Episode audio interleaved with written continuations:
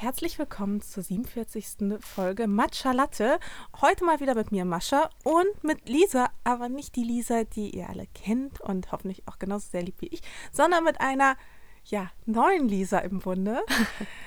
Lisa, stell dich doch mal ganz kurz vor, damit äh, die Leute wissen, wer du eigentlich bist und welche Lisa du eigentlich bist. ähm, ich bin Lisa Mariko Roll, Schauspielerin und äh, 20 Jahre alt und ich wurde eingeladen von der lieben Mascha, heute äh, Matcha Latte zu joinen. Und ich ähm, freue mich darüber sehr. Bin auch ein bisschen aufgeregt, aber du ja auch, meintest du eben gerade. Ja, ganz, ganz, ganz bisschen. Du bist ja der zweite Gast ever ähm, in unserer, in unserer kleinen, äh, süßen Podcast-Runde, den wir jemals hatten. Deswegen bin ich auch ein bisschen aufgeregt ich habe Lisa damals kennengelernt bei einem Dinner und wir haben uns auf Anhieb einfach so mega gut verstanden, dass ich dachte, das könnte auch irgendwann mal so eine ganz spannende Podcast-Runde sein, fand ich. Das stimmt. Wir haben uns ja ähm, auf der Berlinale jetzt erst vor kurzem kennengelernt. Genau. Und äh, haben eigentlich auch den ganzen Abend komplett durchgequatscht. Ja, und sind dann noch gemeinsam auf eine Party gegangen. Aber dann beide auch relativ früh abgehauen. Also ich glaube, wir waren also ich bin du ziemlich... Bist vor mir abgehauen. Stimmt, ich bin... Ähm, ich war noch ein bisschen im Party-Modus. Echt? Bist du noch länger geblieben? Ich war, glaube ich, nur 20 Minuten da und bin dann direkt wieder abgezogen. Aber du hast da Olli Schulz getroffen, das weiß ich noch genau. Und ich dachte mir so, oh mein Gott, jetzt steht er vor mir, weil ich meine, Olli Schulz und Jan Böhmermann, das waren natürlich auch für uns so Inspiration, warum wir mit dem Podcast hm, angefangen haben.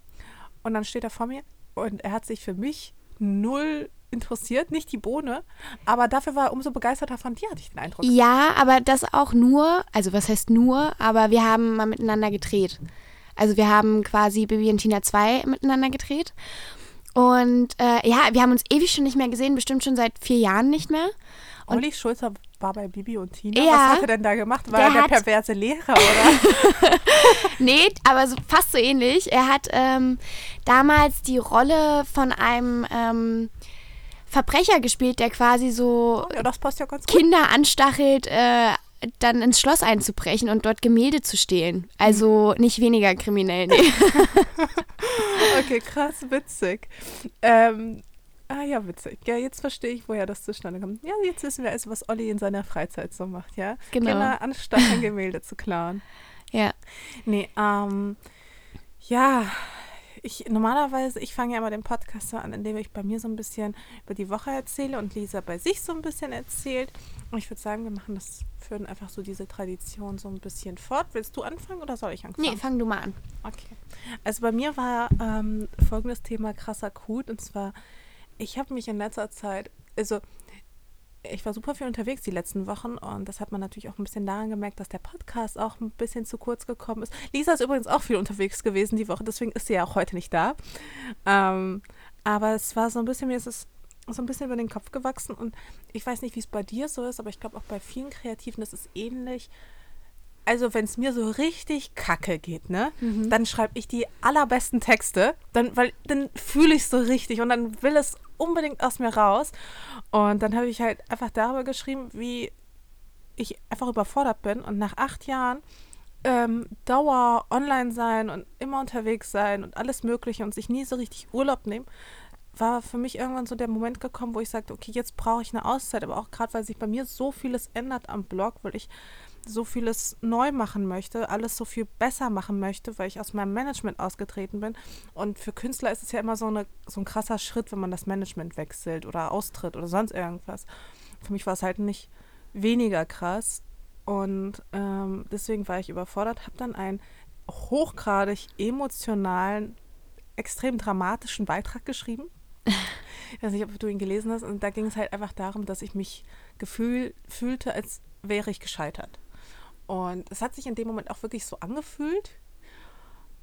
Aber jetzt so ein paar Wochen später, jetzt wo ich merke, okay, es geht auch so ein bisschen voran, fühlt sich das nicht mehr so ganz schlimm nach, okay, ich bin gescheitert und werde einfach für den Rest meines Lebens im Bett liegen bleiben und nie wieder mich können. Nein, ähm, fühlt sich das Gott sei Dank weniger schlimm an, sondern eher so nach Aufbruch und nach Veränderung und so weiter und so fort. Kennst du das auch? Hat man das als Schauspieler? Du machst das nämlich auch schon so übelst lang, ne? Du bist ja auch seit, du denken ganz, glaube ich, Schauspieler. Ja, oder? seit 13 Jahren, aber ähm, ich fühle dich da voll. Weil, also erstens mal klar, bei uns ist es immer so, uns begleiten Menschen eine ganze Weile mit, die in Form von Management oder Agentur, egal.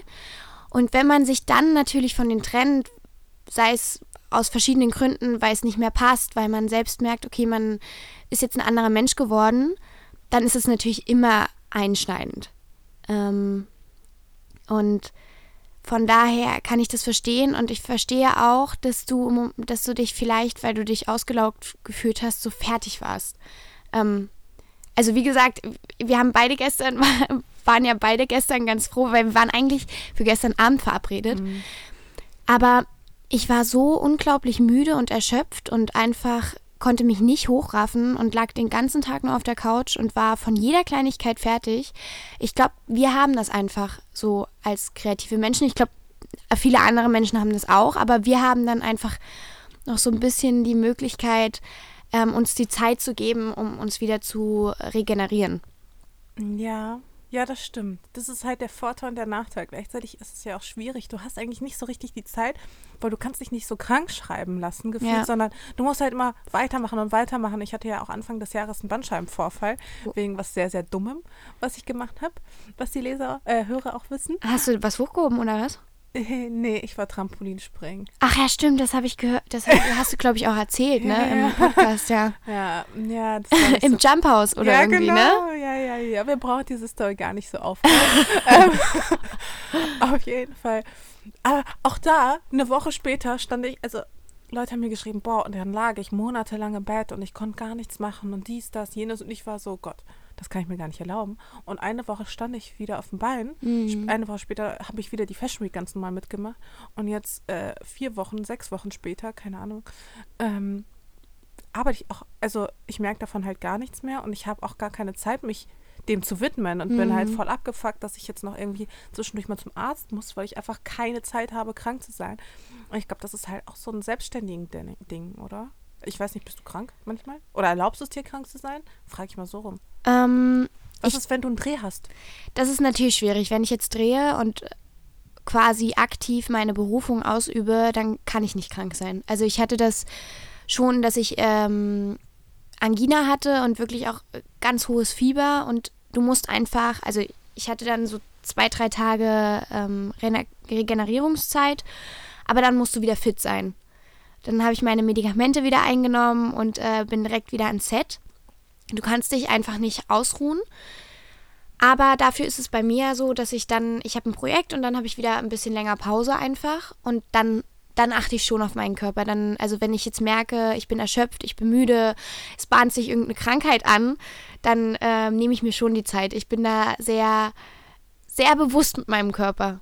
Also wenn ich irgendwo hinfahre, also wenn ich wenn ich weiß, okay, ich fahre jetzt zu meiner Mama, in dem Moment, wo mein Körper weiß, okay, heute ist der erste Tag deiner Freiheit, du fährst ja. jetzt zu, zu, Mama, in dem Moment werde ich krank. Ist das, das stimmt, so? das ist dieses typische Ding, wenn man einmal Ruhe hat nach einer längeren Zeit Stress, dass man dann sofort krank wird, ja. Wirst du dann ich. nach dem Dreh auch direkt krank am ersten Tag? So, okay, Drehschluss und bei dir merkst du, okay, es bahnt sich jetzt was an. Ja, so ähnlich, Ehrlich? ja. ja. Oh nee, das kenne ich. Das ist so traurig. Aber das Problem ist, glaube ich, auch ganz oft, also ich habe auch gestern in der Zeit einen passenden Artikel dazu gelesen, dass kreative Berufe einfach überhaupt nicht ernst genommen werden. Ich kenne das halt voll gut, wenn ich sage, ich, also wenn ich sage, was ich beruflich mache, Stand schäme ich in mich. der Zeit, in, äh, war da ein Artikel richtig mhm. auch darüber? Ja, Ach, also wow, nicht über das Influencer-Dasein. Nee, ich aber so dir ähm, nachher mal schicken, wirklich Musiker, ähm, Ja klar, die ganzen Leute, die sich quasi ihren, ähm, ihre sagen wir jetzt mal, Zeit selbst einteilen können, um quasi zu arbeiten. Ja, und selbst so ähm, Tierärzte und sowas. Ach, auch?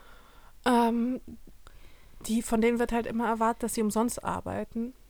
Ähm, das heißt, bei einer Band, wenn man dann irgendwie einen tollen Auftritt mhm. bekommt oder was weiß ich. Also lauter, lauter solche, solche Probleme, mit denen halt kreative Freiberufler zu kämpfen haben also das mit den Tierärzten, das äh, hat, stand nur in einem Kommentar. Aber, aber ähm, es war hauptsächlich auf Kreativ bezogen. Und das ist halt, ich kenne das halt von mir selbst. Bei mir ist es halt wirklich so, wenn ich Leuten sage oder versuche zu vermitteln, was ich beruflich mache, dann werde ich halt immer belächelt. Die Leute sind dann immer so ein bisschen so drauf, so nach dem Motto, ja, ach ja, das äh, so ein schöner Beruf, ne? Ein bisschen shoppen, ein bisschen Fotos, ein bisschen schreiben, mhm. so, ne? Mhm.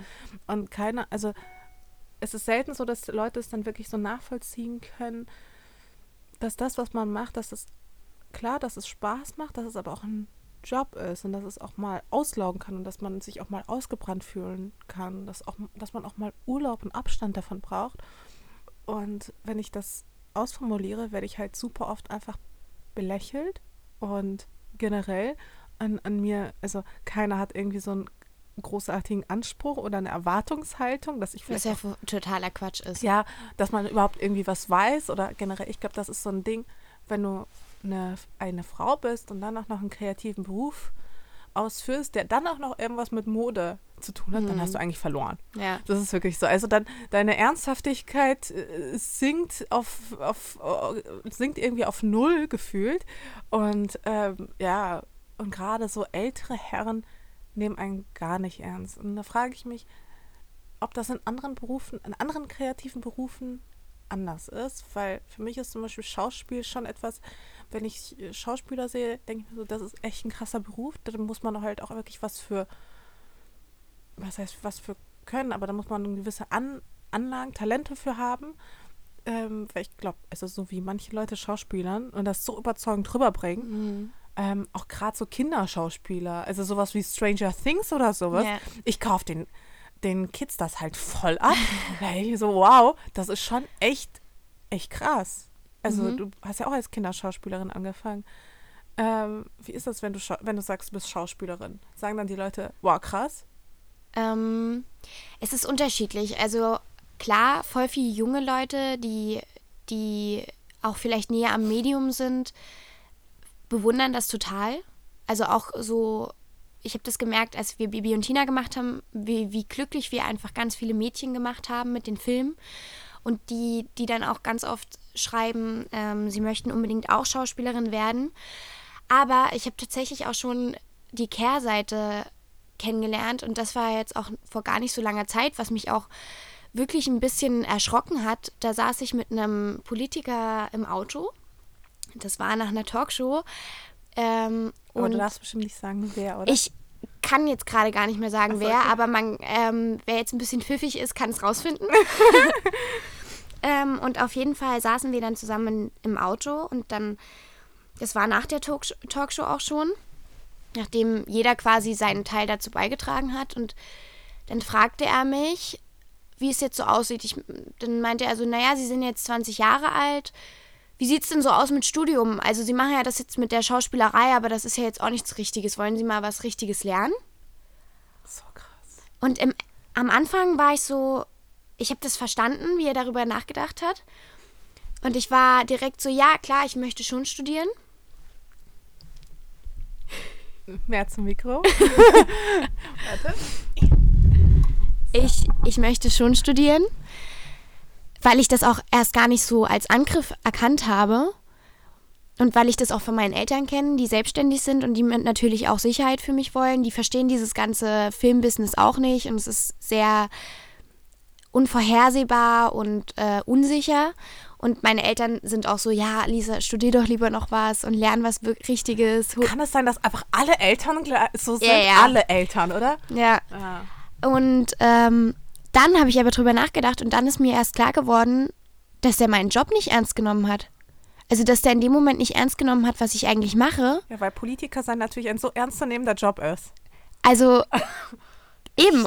Und es war für mich das erste Mal so wirklich, dass ich gecheckt habe, okay, ähm, da ist jemand, der das nicht als wirklichen Beruf ansieht. Und in letzter Zeit fällt mir das auch viel mehr auf.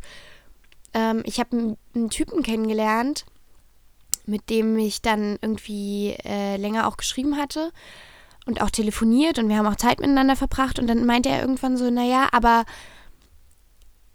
ich habe halt nicht so viel Zeit, weil ich habe einen richtigen Job und, und kann mir die Zeit nicht so nehmen wie du. Und dann war ich so, du, Entschuldigung, aber ich arbeite auch richtig. So nur weil ich jetzt irgendwie nicht 20 Überstunden die Woche mache wie du, heißt das nicht, dass ich nicht genauso hart arbeite oder dass ich nicht anders hart arbeite. Ist ja auch völlig egal, aber ich arbeite auch und ich, ich bringe auch Leistung.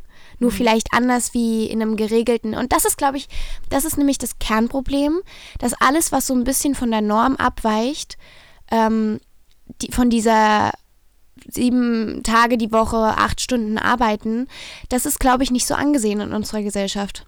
Weil wir sind ja die Privilegierten, die sich ihre Zeit selbst nehmen können und wir haben ja auch so viel Freizeit und eigentlich arbeiten wir gar nicht richtig, weil wir machen ja nur kreative Sachen. So. Genau, und wir sitzen eigentlich den ganzen Tag nur bei einem Kaffee und unterhalten uns mit Genau. Leuten 24-7 in Berlin. Genau, und dann verdienen wir dann auch noch so richtig, richtig viel Kohle. Ja, genau. Das ist ja auch so ein Klischee, oder? Genau. Ich glaube, aber da muss man ja auch, glaube ich, sagen, okay, als Schauspielerin, äh, das, also wenn du wahrscheinlich nicht gerade Hollywood-Star bist und in Hollywood irgendwelche krassen Blockbuster drehst, dann ist es auch, glaube wahrscheinlich auch so ein normales Gehalt, wie viele andere halt auch bekommen. Ne? Also ähm, man muss halt mal überlegen, dass wir von dem Geld, was wir verdienen, ähm, dass wir das für Monate vielleicht brauchen, weil wir Monate danach kein Projekt haben. Das heißt, wir, wir verdienen vielleicht auf den Moment gesehen viel Geld, aber wir müssen davon auch Monate leben, Mhm. im schlimmsten Fall. Und das vergessen ganz viele Leute. Ja, das glaube ich. Also ich hab, kann nicht morgen, ich kann nicht heute sagen, dass ich morgen äh, um sieben aufstehe und zum Job gehe und mein Geld verdiene. Ja. Aber weißt du, das Ding ist, wenn du um sieben auf, aufstehst, also je nachdem, wie lang du dahin fährst, aber ich sag mal, wenn, wenn du einen Job hast, der fängt dann halt um neun oder was an, dann arbeitest du deine acht Stunden und dann hast du immer noch den ganzen Nachmittag und Abend Zeit für dich. Ja. Und das äh, hat man, glaube ich, bei uns im Beruf jetzt nicht so sehr. Ich kenne das halt nur von anderen Schauspielern, die halt wirklich so nach so einem Drehtag echt richtig fertig sind mit der Welt. Und ich glaube, diese Monate, die du danach hast, oder so diese freie Zeit, die du als Schauspielerin danach hast, also das ist jetzt so mein, meine Überlegung, die braucht man wahrscheinlich auch, um wieder irgendwie aus dieser Rolle rauszukommen, in der man drin steckt. Naja, also das, aber nicht unbedingt immer, aber natürlich auch so, es ist ein Job, mit dem wir uns täglich mit Menschen auseinandersetzen. Das ist ja wie bei dir. Und täglich mit Menschen agieren auch und du gibst einfach immer Energie auch von dir. So, du nimmst Energien auf und du gibst auch wieder welche. Und diese Energien müssen natürlich auch wieder also aufgebaut werden. Und ja, also man braucht schon so, also wenn ich jetzt ein riesen Kinoprojekt hatte, wie das irgendwie so die letzten vier Jahre der Fall war, wo ich jeden Sommer gedreht habe, ähm, da war ich danach schon so eine Woche, okay, ich möchte jetzt erstmal nach Hause und ich brauche wirklich auch diese Ruhe dann zu Hause und meine Keine Familie, ja, obwohl meine Familie um mich rum halt einfach Menschen, die nicht unbedingt was mit meinem Job zu tun haben. Das verstehe ich so sehr. Ich weiß nicht. Also, meine Mom liebt es ja, mit mir über den Beruf zu reden, ja. Und jedes Mal, und jedes Mal, wenn sie schon fragt, so, ja, Mascha, wie geht's dir? Wie läuft der Job? Ich habe gesehen, dies, das, jenes, dann bin ich schon in dem Moment eigentlich abgefuckt. Weil das Letzte, worüber, also ich muss mich den ganzen Tag mit meinem Job auseinandersetzen. Hm. Und das Letzte, was ich eigentlich will, im, wenn ich mit meiner Mama rede, ist dann auch noch über meinen Beruf zu reden. Das ist dann so, Mama, kannst du nicht einfach irgendwas von dir erzählen? Ich höre dir unheimlich gerne jetzt einfach nur zu. Ja, Ist bei dir auch so? ja, ja, voll. Also, ähm, So das langweilige, das langweilige Dorfgespräch, weißt du, so dieser Genau. Dorfklatsch und dass Tratsch. man dann oft das so, dann so, dass da ich mir dann so denke, boah, Mama, ich habe da, also guck mal, ich rede da schon genug drüber, weil ich rede da mit meiner Agentin drüber, ich rede da mit meinem Management drüber. Ich muss da jetzt über diese, über irgendwas, über, keine Ahnung, anstehende Projekte, muss ich nicht auch noch mit dir reden. Mhm. Weil, äh, nicht, weil ich nicht möchte, dass es, oder weil ich jetzt dein Interesse daran nicht schätze, sondern einfach, weil ich das Gefühl habe, ich rede ja über nichts anderes mehr. So, dass man so, Folgt deine Mom dir auf Instagram, ist die große Frage. Ähm, ja, die hat aber noch nicht so lange Insta äh, Instagram. Erst seit nicht mal einem Jahr und seitdem ist sie aber total addicted. Also Ehrlich? sie, ja, voll. Sie, also wir haben, meine Mama betreibt die Seite von unserem Hund. Also nicht von Moment, meinem Hund, was? nicht von Henry, sondern von Ari. Wir haben noch eine französische Bulldogge. Und die hat eine eigene Webseite. Die hat eine eigene Seite, ja, und meine Mutter steht da voll dahinter und die geht da voll auch auf. Und jetzt hat diese französische Bulldogge auch einen eigenen Instagram-Account? Genau. Okay, wow. Und das ist so. Äh, Okay, magst du kurz oder lieber nicht? Magst du sagen? Doch, doch, Atreo, the French Bulldog. genau. So geil. Ja, und sie, ich finde das ja auch so toll, wie sie das jetzt betreibt und wie sie, ähm, was sie dann auch so postet. Und Deine was Mama sie ist sich, eigentlich Influencer, ne? Ja, Also Naja, dein Hund so, ist Influencer, mein Hund schon, aber meine Mama ist natürlich die Redakteurin dahinter, die so überlegt, was man kann man da machen. Und es ist auch, vorher war sie so ganz abgeneigt und mittlerweile ist sie so mega Fan davon. Und ja, sie folgt mir auch. Und tatsächlich war es auch früher noch so, dass ich ganz oft Bilder ihr geschickt habe und sie so gefragt hat, ja Mama, kann ich das jetzt posten oder wie findest du das und so. Und dass ich mir da oft auch Meinung eingeholt habe. Ähm, mittlerweile habe ich da so das Gefühl, selbst brauche ich jetzt nicht mehr. Aber ganz oft kommt dann noch so eine WhatsApp. Oh nee, Lisa, das Bild ist so unscharf. Warum musstest du das jetzt posten, bitte? Kannst du es nicht wieder löschen? Das finde ich so hässlich. das ist ja geil. ja. Meine Mama meckert nur manchmal, wenn ich irgendwelche hässlichen Bilder von mir poste. Ja, hässlich, ne? Äh, also, keine Ahnung, die sind dann auch nicht wirklich hässlich so. Ja, aber so Mütter sind immer so, ja, aber kannst du nicht lieber das so ein Bild von dir Genau. so und so eins posten? Sowas finde ich ja schön und dann ist es aber irgendwie was ganz, ganz Furchtbares. Genau. Guckt sie auch deine Story? Ja, meine Mama guckt auch meine Story, die weiß immer genau Bescheid. Hey, das ist auch wirklich das Allerbeste für Eltern, oder? Also Stories. Ja. So eine richtige Stalker, Stalker-Ding, wo sie ganz genau tracken kann, wo ist das Kind gerade, was Ja, macht es. genau. Nee, das macht sie und äh, sie guckt tatsächlich auch die Stories von einigen äh, Freunden von mir, die sie aber auch kennt. Und ähm, genau, dann schaut sie auch die Stories und findet Geil. es ganz lustig. Und, und ähm, jetzt habe ich mitbekommen, dass sie sich auch mit einigen schreibt. What? Aber man muss auch dazu sagen, dass ich, äh, dass meine Freunde in ihrem Alter sind. Also die sind so Anfang, Ende, Ende 30, Anfang 40.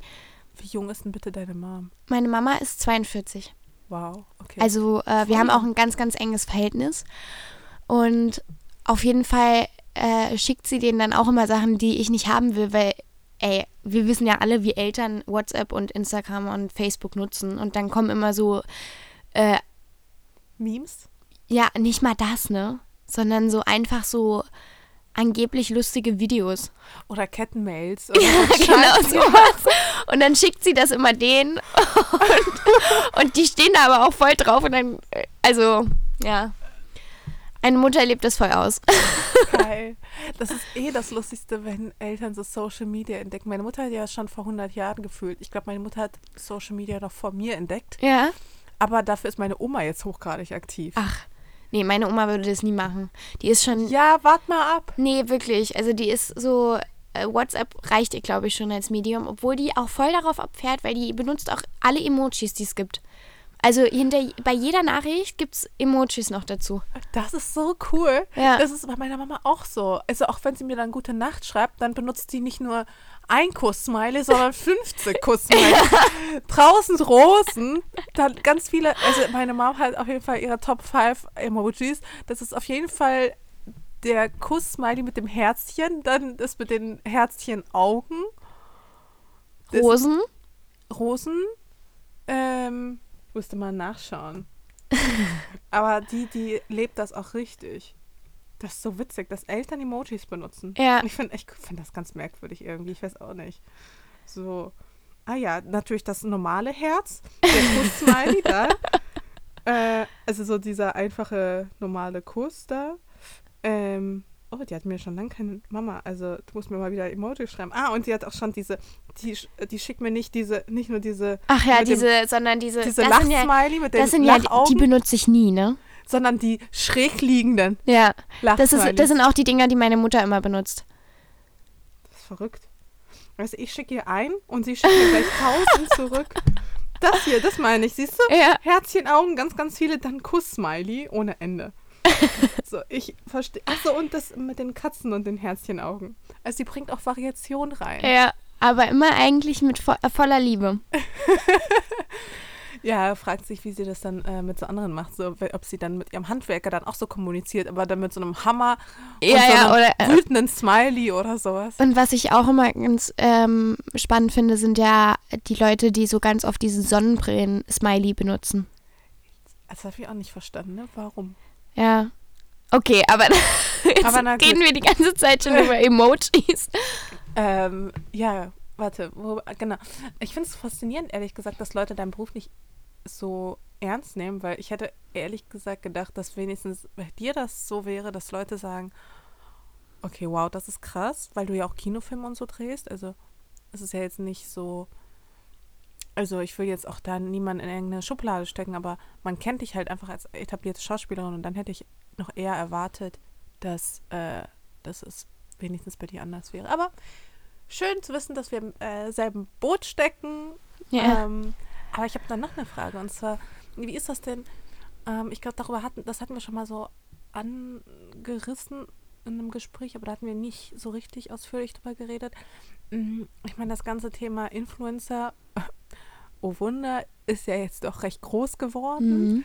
Ähm, ich kriege das bei Freunden zum Beispiel von mir mit, ähm, die halt so Models sind, die sich dann darüber beklagen, dass immer mehr Influencer Modelkampagnen bekommen und so weiter und so fort.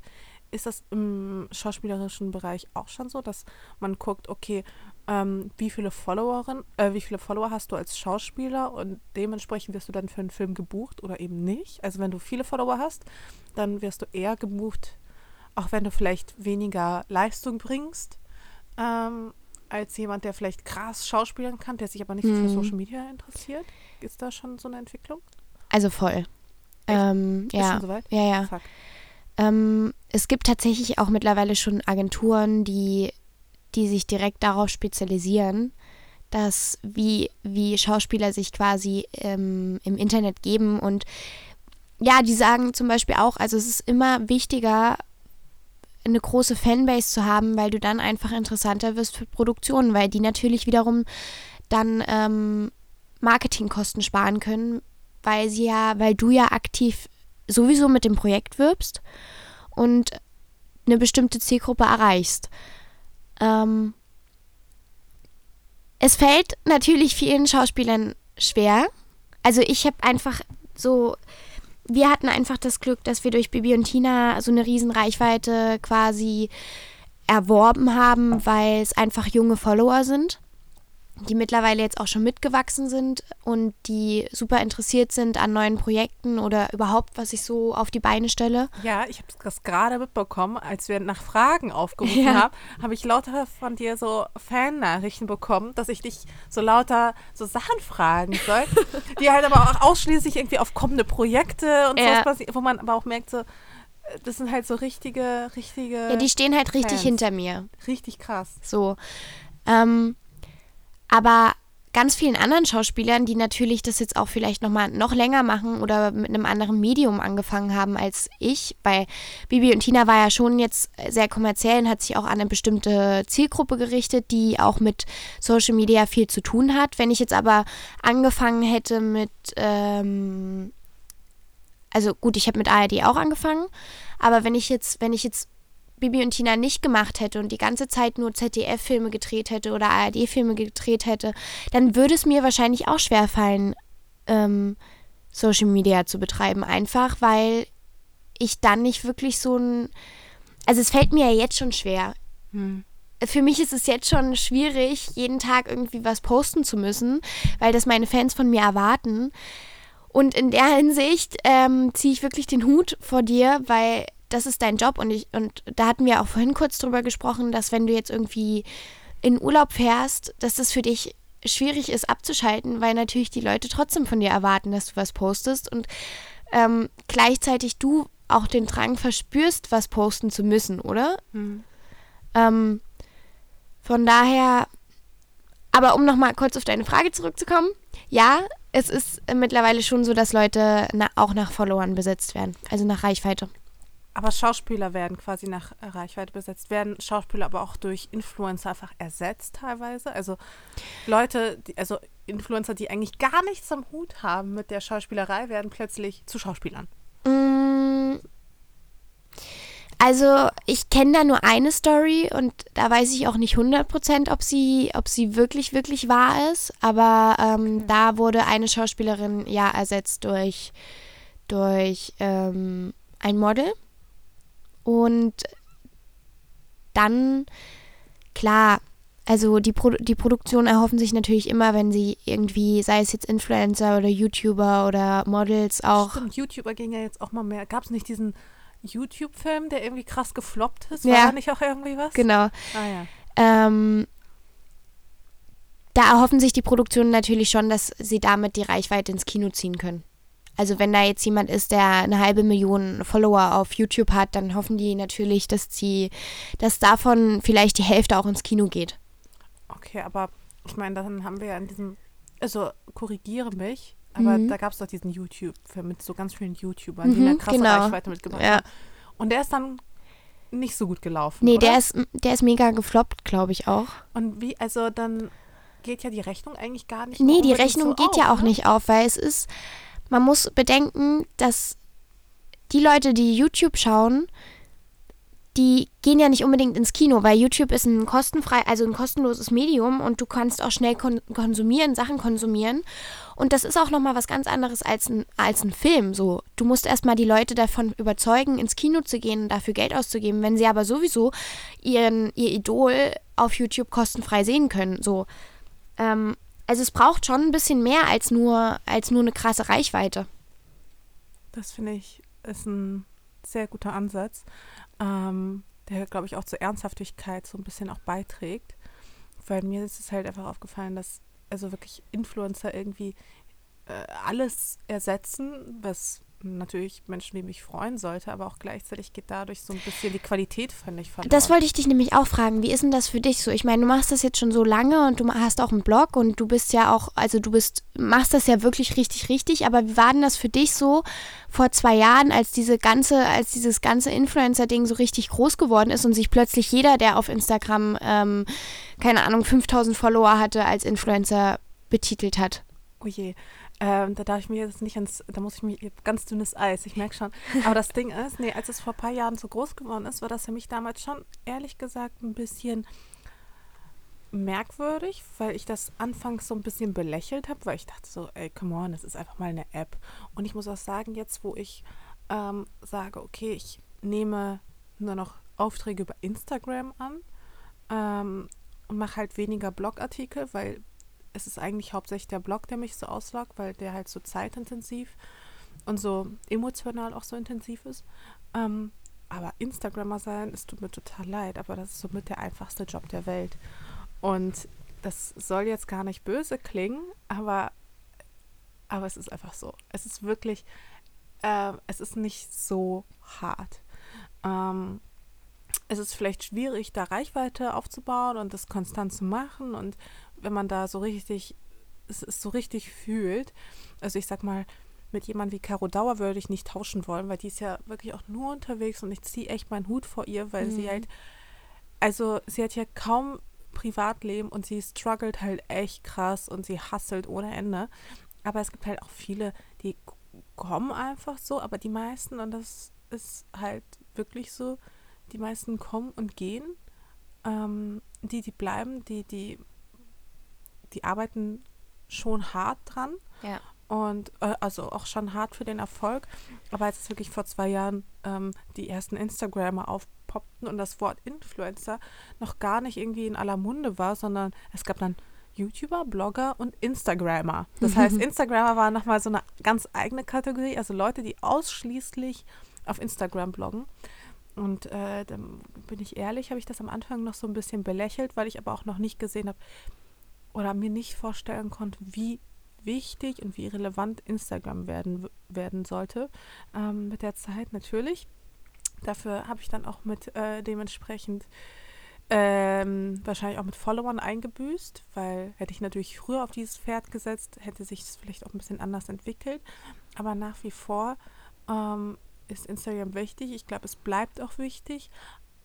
Aber es ist für mich auch nach wie vor ein sehr schnelllebig, schnelllebiges Medium, wo ich auch sage, also man kann davon auch relativ schnell und einfach ähm, zu Erfolg kommen und da auch von leben können. Die Frage ist natürlich, wie, was für ein, ist das wirklich ein langfristiges Projekt dann? Also Mhm. es ist kein, sind wir mal ehrlich, Instagrammer sein ist halt kein Job, den du wirklich lange machen kannst wohingegen wirklich, wenn du versuchst, dich irgendwie in dieser ganzen Social-Media-Blase breit aufzustellen, hat das schon eine gewisse Langfristigkeit, weil du natürlich relativ schnell auf ja- anderes Medium switchen kannst. Ich sehe ja da auch schon irgendwie einen Unterschied. Also ich meine, du, da sind wir ja auch wieder bei, der, bei dieser Sache, so wird das ernst genommen.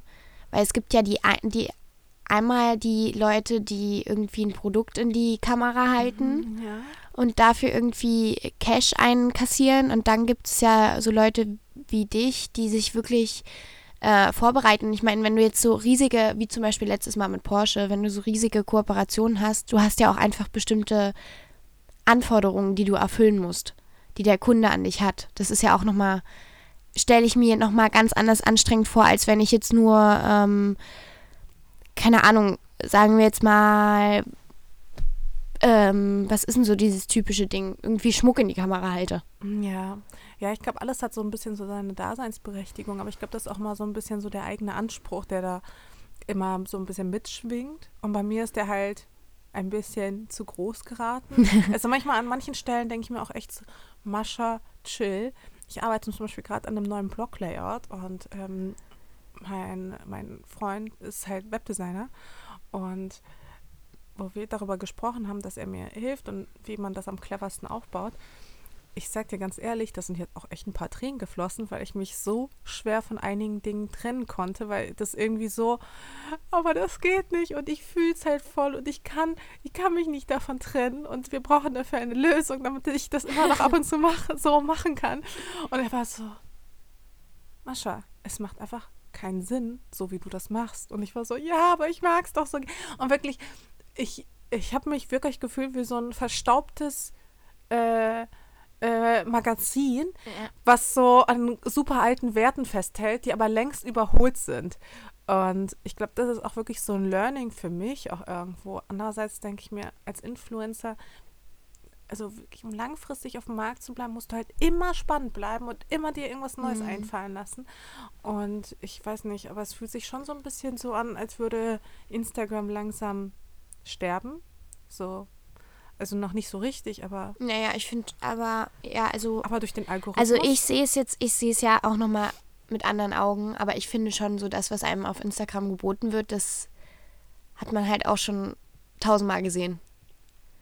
Also das meiste. Ja, voll. Und deswegen ist es schon schwierig, muss man sich, klar, wie du sagst, man muss sich jedes Mal wieder neu erfinden und so ein bisschen seine alte Haut abstreifen und ähm, ja, interessant bleiben.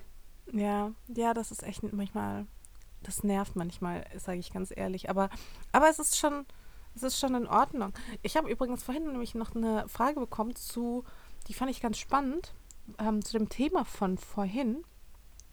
Und zwar, ähm, äh, Sekunde. Mm, Und zwar, wie war das für dich als erwachsene Person in einem Kinderfilm einen Teenie zu spielen?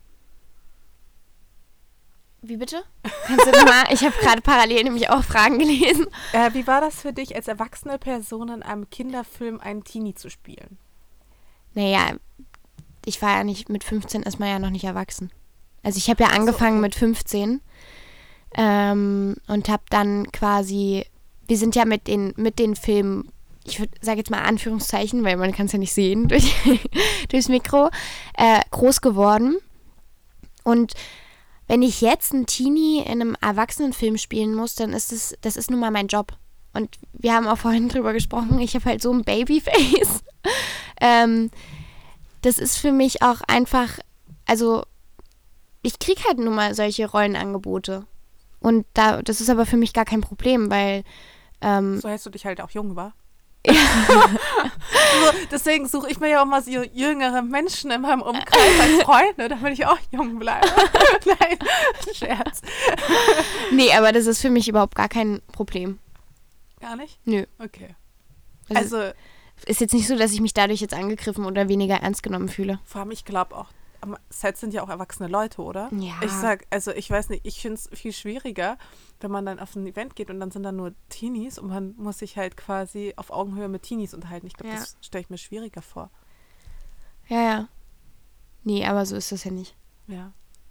Und deine Partner sind ja dann wahrscheinlich auch, haben ja auch so, sind ja wahrscheinlich auch erwachsen und müssen dann aber auch Teenies spielen. Ja, Oder? genau. Okay. Ja, so, so, so verstehe ich's. oh, ich muss sagen, oh mein Gott, ich habe auch so Momente, da würde ich so gern einfach wieder Teenie sein und Teenie spielen dürfen. und einfach so diese Verantwortung von mir abstreifen, Ja. weißt du, und sagen so, nee, ich bin jetzt noch mal, weiß ich nicht, 16 oder so, fühle mich mega erwachsen, aber kann mich immer noch an der Sicherheit wiegen, äh, der, in der Sicherheit der Schule und Ach nee, ich bin ja nie Umwelt. gerne zur Schule gegangen, ne? Nicht? Nee, überhaupt gar nicht. Das war, also für mich war das wirklich so, aber ich glaube, ich hatte auch nie so wirklich diesen, diese Momente, wo ich nur Teenie Teenie sein konnte, weil ich einfach ja schon mit sieben angefangen habe zu arbeiten und mich immer in einem Umfeld beweg, bewegt habe, was viel, viel älter war als ich und dadurch auch schon früher mehr Verantwortung übernommen habe. Von daher ähm, war das, war ich nie so ein richtiger Teenie-Teenie. Hast du denn mal in den Sommerferien gedreht? Oder Mhm, was? Als genau. wenn andere in den Urlaub gefahren sind? ja, aber das hat mich überhaupt gar gearbeitet? nicht, das hat mich überhaupt gar nicht gestört. Das war für mich, ich wollte die, am liebsten die ganze Zeit drehen. Für mich war eher die Belastung die Schule. Hattest du ähm, so Lieblingsfächer? ja, schon. Also ich habe gerne zum Beispiel äh, Sozialkunde gemacht oder Biologie dann auch in der Oberstufe. Aber boah, das war, also ich muss mich schon jeden Tag wirklich quälen zu gehen, weil ich einfach nicht den, ich habe den Sinn nicht erkannt darin, weil ich ja schon gearbeitet habe und mich mit ganz anderen Dingen befassen musste, mit, mit Dingen, mit denen sich ja irgendwie, keine Ahnung, wie zum Beispiel ähm, mit meiner Buchhaltung oder so. Mhm. Krass. Ähm, oder wo ich als nächstes drehe und wie lange und da muss ich Sperrtage koordinieren, irgendwie sowas. Ähm, deswegen war, glaube ich, die Schule für mich so unwichtig. Aber du hast ja trotzdem beendet. Du hast Ich ja hab- trotzdem Abi gemacht. Genau, ich habe trotzdem Abitur gemacht und ich habe auch nicht schlecht Abitur gemacht und ähm, obwohl ich nicht gerne zur Schule gegangen bin, finde ich es aber trotzdem bin ich finde ich es trotzdem wichtig und ich bin auch stolz drauf, dass ich jetzt einfach die Möglichkeit habe zu sagen, ich kann studieren. Okay. Aber es gibt ja schon viele, also ich kriege das ja ab und zu in meinem Umfeld jedenfalls mit, wenn ich so auf Events gehe und auf junge Menschen treffe und mit denen mich halt so ein bisschen wie so eine Omi, weißt du, so ein bisschen so unterhalten, ja, und wie stellt ihr euch das dann in Zukunft vor? Und ähm, könnt ihr euch vorstellen, ich bin wirklich wie meine Mutter dann, weißt du, und dann frage ich, ob, man- ob die noch studieren wollen oder was die Pläne sind. Und dann komm- bekomme ich halt manchmal auch so Antworten so, hä, nee, wieso, ist doch voll unnötig und äh, ich habe nicht mal Abi gemacht, weil ich dachte, das kann ich später auch noch machen und dies und Hm. das und ich mache jetzt hier, ich mache jetzt Influencer und werde reich. Und keine aber das meinte ich halt, weißt du, das sind so die Leute, die, die, die ich eben angesprochen habe, wie das so für dich ist. Weil das so, ist ja, ja, das ist nochmal, schwierig. das ist ja nochmal ganz was anderes wie, wie jetzt. Aber das ist ja auch keine Konkurrenz in dem Sinne. Das ist ja, die kommen und die gehen halt wieder. ja. Also das ist so, ja. Ich wurde mal darauf angesprochen, oder ich glaube, das ist so, so ein Thema, was bei mir immer wiederkehrt, ähm, weil Leute immer denken, ich bin krass arrogant, Mhm. weil ich, wenn ich auf Events gehe, ich unterhalte mich dann nicht mit so vielen, sondern meistens bleibe ich wirklich so in meiner, in your inner circle. ja, genau. Und ähm, spreche halt auch meistens immer nur mit den Menschen, mit denen ich schon vertraut bin und so weiter und so fort. Und, das, und ignoriere halt eigentlich voll oft andere neue Menschen.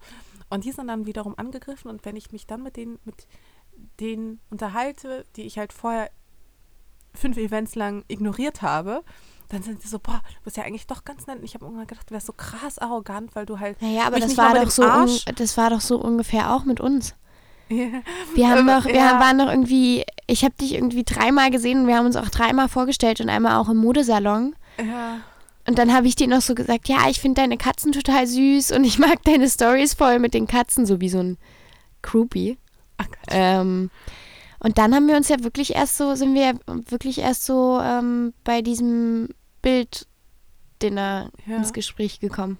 Ja, und ich glaube, bei mir ist es nämlich genau deswegen so, dass ich am Anfang Mensch, so eine Distanz zu Menschen halte, weil ich, wenn ich mich dann für ein Gespräch mal öffne, dann bin ich auch sehr, dann lasse ich Menschen auch mal sofort, also dann lasse ich Menschen auch nah an mich ran. Mhm. Ähm, aber ich warte auch mal ab, ob das so, ob die überhaupt ein wiederkehrendes, wiederkehrender Faktor sind, Ja. weil mich das dann auch, wenn ich quasi jemanden treffe und dann verstehe ich mich mit ihm gut und dann ist aber relativ schnell wieder von der Bildfläche verschwunden, dann finde ich das irgendwie traurig und sind wir mal ehrlich, also das Ding ist, äh, manchmal, wenn man einfach auch beruflich so eingespannt ist, ich freue mich dann auch immer auf Events, Menschen, also bekannte, Ja. vertraute Gesichter zu sehen.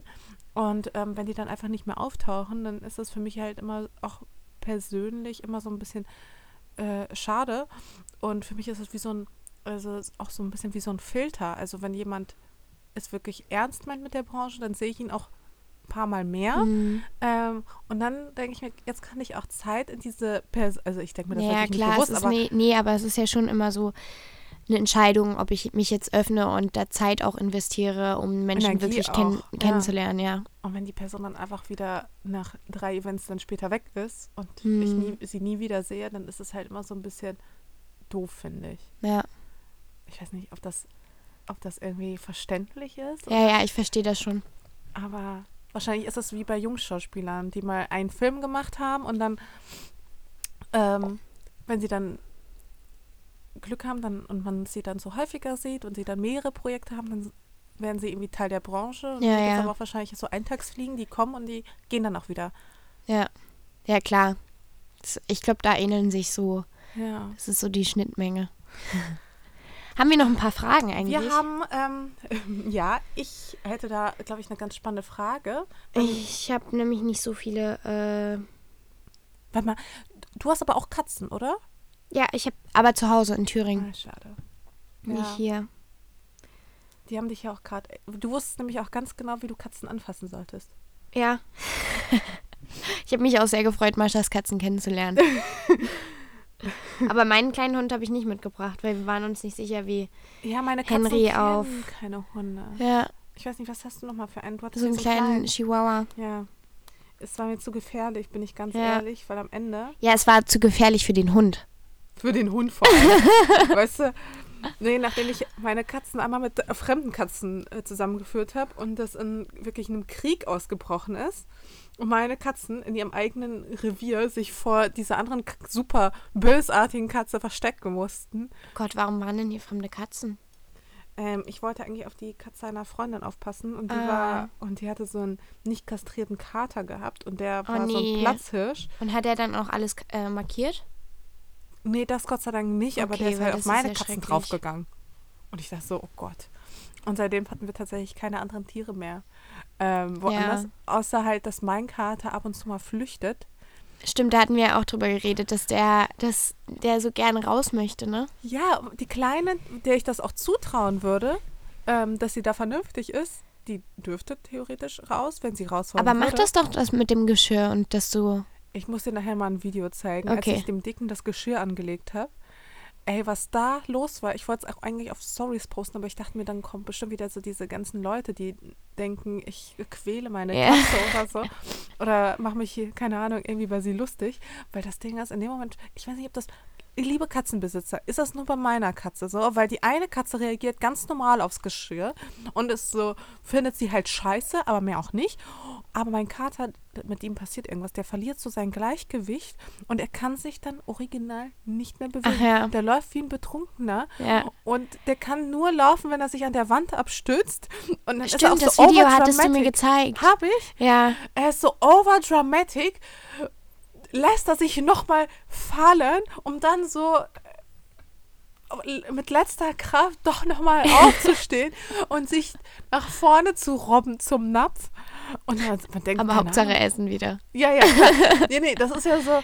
Sonst würde er sich ja gar nicht bewegen mit Ja. dem Geschirr, sondern sich einfach nur irgendwie vorwärts rollen auf dem Rücken. Das ist ganz merkwürdig. Ich weiß nicht, was da in dem Moment los ist. Und das ist auch, da passt auch locker eine Hand durch. Also Ja, es ist jetzt ja, nicht ja. irgendwie zu eng oder so. Ich weiß nicht, der, der, der, der tickt einfach dann nicht mehr sauber. Wieso? weiß ich auch nicht. Ähm, ich habe hier eine Frage, die hat gar nichts damit zu tun. Aber ich würde sie dir trotzdem gerne ähm, stellen. Und zwar, mh, weil ich habe, ich weiß nicht, Liebe ist auch mal so ein Thema, über das ich mal total gerne ähm, spreche. Und das hatten wir damals mal in einer anderen Podcast-Folge angerissen. Aber ich finde die Frage trotzdem ganz spannend, ähm, auch wie du das siehst. Ähm, und zwar die Frage, ich lese jetzt mal ganz vor. Ähm, wie viel wie viel Liebe brauche ich und ist der Partner gewillt zu geben oder kann. Als Beispiel, mein Freund zum Beispiel ist sehr zurückhaltend mit Emotionalität. Während ich die Liebe zu ihm nur so rausgebe an ihn, ich ist so viel doppelt gemoppelt, und teilweise auf ein Ich liebe dich ein simples Dankeschön folgt. Dann hat er aber alle Jubeljahre so Anwandlungen, in denen er äußert, wie sehr er mich liebt, und ich könnte aus Ungewohnheit heulen oder tue es sogar. Ähm, wie seht ihr sowas? Diese subtile Art und Weise, mehr zu wollen vom Partner, der aber nicht so viel geben kann, weil es einfach nicht seine Art ist. Ja. Also ich bin ja immer ein Riesenfan von Kommunikation. hm. Also wirklich, ich finde, es ist wichtig, Sachen anzusprechen. Ähm, falls du es noch nicht gemacht hast, ich komme hier so ein bisschen vor. Hallo, guten Tag, wir sind hier bei Dr. Sommer. Stellt uns eure Fragen und wir beantworten sie. Nein, aber ähm, ich würde einfach mal das ansprechen und sagen, dass du dir, dass du so vielleicht so, ob er dir nicht ein bisschen mehr geben kann und dass du das so genießt, wenn er dann so, wenn er dann so offen quasi seine Gefühle mit dir teilt. Andererseits denke ich mir auch, ähm, dass ja manchmal an den Gesten eher so das liegt. Ja, aber da muss man auch so viel interpretieren bei Gesten. Ja, das stimmt. Und ich bin eigentlich auch so eine Person, die viel Aufmerksamkeit braucht und viel Bestätigung auch. Und die auch gerne hört, wie wichtig sie dem anderen ist. Ich finde, bei mir, also ich hatte das schon mal angesprochen, aber bei mir ist es nämlich auch so, ich brauche extrem viel Aufmerksamkeit von meinem Partner und er muss mir auch ganz oft sagen, dass er mich liebt und damit ich mich überhaupt auch allein schon sicher fühle ja. ähm, und dass ich ihm wichtig bin und ne, ne, ne. Und ich bin wirklich niemand, der ein Drama macht. Aber so der, das, ich würde auch sagen, das ist in meiner Beziehung auch manchmal so der einzige Punkt, wo es manchmal so ein bisschen schwierig wird, weil ich dann sage, ich brauche einfach, also ich, ich mache kein Drama oder sowas, aber ich sage dann, ich brauche einfach mehr von dir und ich brauche mehr so mehr Worte auch. Mhm. Ich weiß, Gesten sind wirklich was ganz, ganz Tolles, aber ich brauche Worte. Und ähm, er versteht das, weil ich glaube, das Problem ist ja auch bei uns Frauen, deswegen wird uns auch mal so eine dramatische Art zugesagt. Und deswegen machen auch Frauen, finde ich, oftmals auch wirklich so ein Drama, weil sie dann nicht das, weil sie es dann nicht anders hm. kommunizieren können, weil ja. sie nicht sagen können, okay, ich möchte, hm, dass du mir sagst, Genau, und das, das, meine ich ja, weißt du, dann dieser, sondern das einfach mal zu sagen, anstatt immer so unterschwellig. So Drama zu provozieren, ja. so, äh, irgendwie so Streitereien, damit man sich dann wieder verträgt oder keine Ahnung. Genau. Was, oder damit man anhand dessen dann merkt, dass man dem Partner dann doch wichtig ist, indem man irgendeinen mhm. Scheiß äh, provoziert. Und das finde ich halt persönlich total unnötig. Aber ich sage das meinem Freund relativ regelmäßig, ähm, dass es mir wichtig ist. Und trotzdem bekomme ich gefühlt davon zu wenig. Dann hatte ich mich mit einem anderen Bekannten von mir unterhalten, der war so, ja, und wie läuft es in deiner neuen Beziehung? Dies, das, jenes. Und ich war so, ja, hm, das nervt mich halt tierisch. Und er war so, ja, aber die meisten Männer sind so. Und ich war so, ja, das kann schon sein, aber das ändert ja nichts daran, ja. dass es mich trotzdem nervt. Also mhm. das ist ja trotzdem, und ich glaube auch, ganz viele Männer sind einfach so, und ich weiß nicht, ob wir Frauen einfach generell bedürftiger sind nach Anerkennung also ich finde, vielleicht ist es aber auch nur bei mir so, aber ich finde aufgrund der Zeit und aufgrund des sich verändernden Beziehungsbilds und dieses überhaupt, wie wir mit anderen Menschen umgehen und wie, wie wir uns annähern, ähm, brauche ich diese Sicherheit. Also darum geht es nämlich, ne? Genau. Um Sicherheit, dass man sich sicher fühlt also, Partner. Ähm, es ist ja schon so ein bisschen so, dass wir ich habe gestern so eine ganz tolle, äh, noch so einen ganz tollen Beitrag auf Arte gesehen. Ähm, da ging es nämlich auch darum, dass eine Verhaltenspsychologin darüber gesprochen hat, wie, wie, was überhaupt diese ganzen Dating-Apps mit uns machen. Und dass ja zum Beispiel Tinder gar nicht darauf auf, ausgelegt ist, dass wir dort unsere große Liebe finden. Auch wenn es bei dir jetzt irgendwie mehr oder weniger doch geklappt hat. Ähm, sondern dass wir äh, Menschen konsumieren. Dass wir schnell Leute kennenlernen, kennenlernen und dass wir eigentlich nur, sobald wir eintreten, Teil einer großen Auswahl sind. Also wir werden in eine Kartei einsortiert und ähm, wir sind nur ein Produkt. Und das fand ich so krass und ich glaube, ähm, dadurch, dass, dass viele Menschen sich nicht binden können aufgrund dessen, weil sie das Gefühl haben, sie verpassen irgendwie Leute, ähm, sie verpassen was Besseres, sie können sich jetzt nicht öffnen. Aufgrund dessen verlangen, glaube ich, viele Frauen aus Unsicherheit mehr Sicherheit. Also dieses so, diese Liebesbekundung. Ja, doch, das kann ich mir gut vorstellen. Aber ich glaube auch ehrlich gesagt, also, dass es auch bei der Generation unserer Eltern doch genauso ist. Bloß ich glaube, damals war es noch selbstverständlicher, dass man zusammenblieb. Mhm. Ähm, auch wenn harte Zeiten auf uns, also äh, auf einen zukamen. Aber ich glaube, in unserer Generation ist es ja schon so, dass man dann schnell auch schneller das Handtuch wirft und sagt, so, äh, ist mir jetzt alles so ein bisschen zu anstrengend und generell, ich bräuchte mal wieder einen neuen Menschen. Und ich glaube, davor hat man dann wahrscheinlich auch ein bisschen, also davor habe ich zumindest voll Angst manchmal, dass, dass das so aus heiterem Himmel Hm. äh, dann irgendwie so kommt und Ja. dass man dann so sagt, wir hatten voll die gute Zeit und so, aber ähm, ich glaube, ich suche mir jetzt mal was Neues und dann geht man. Das ist Ja. so meine, meine Angst, oder? Ja. Ja, voll, aber ich glaube auch nicht, dass es dann dass es dann das besser macht, wenn dein Partner dir einfach sagt, dass er dich liebt und es in Wirklichkeit nicht so meint oder beziehungsweise es dir nur so oft sagt, weil du dir das gerne wünschst. Ja, das stimmt natürlich. Aber ich finde, die meisten Männer könnten auf jeden Fall ihren Frauen trotzdem häufiger zeigen, wie gern sie sie haben. Aber auch nicht zu viel, ne? Weil Nee. dann geht es Oh mir auch auf den Keks. Das ist ja total- das ist einfach so ein schmaler Grat. Ja. Und das macht halt Ähm. überhaupt keinen Sinn. Aber das ist ja auch das Ding mit Mann und Frau sein. Es macht ja auch nicht immer alles Sinn. Und dem Ganzen einen Sinn, Sinn geben zu können und das so überhaupt, also ich bin total stolz auf mich, dass ich überhaupt manchmal sagen kann, wie ich mich fühle und warum ich mich wie fühle, weil ich finde, das ist allein schon eine äh, tolle Leistung, weil vieles einfach so irrational ist, aber man kann ja nichts dafür, man fühlt es ja trotzdem. Hm. Ja, schwierig. Schwierig. Hast du noch eine spannende Frage oder?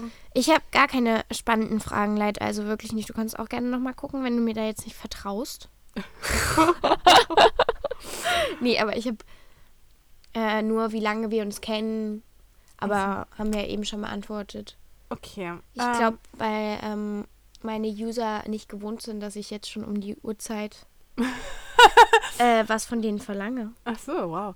Ähm, okay, ich habe noch eine einzige letzte Frage. Mhm. Und zwar, ähm, gibt es eine Sprache, die du gerne mal lernen wollen würdest? Ja, Italienisch. Warum?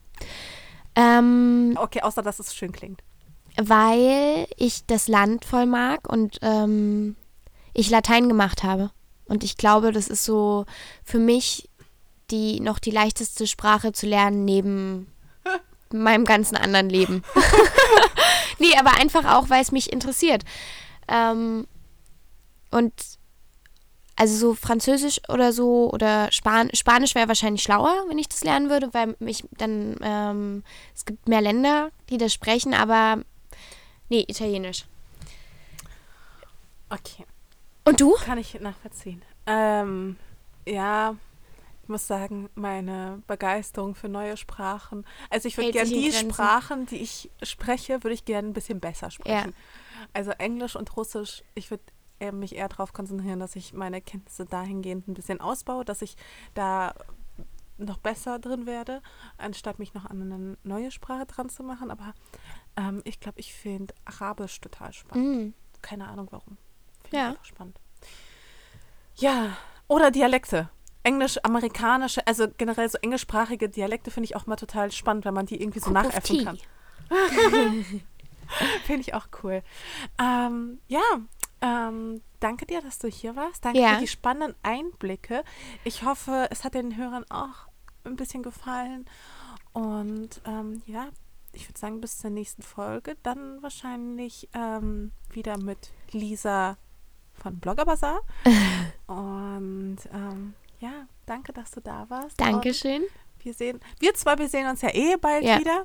Und ja, bis dahin, bis zum nächsten Mal. Bis zum nächsten Mal. Tschüss. Ciao.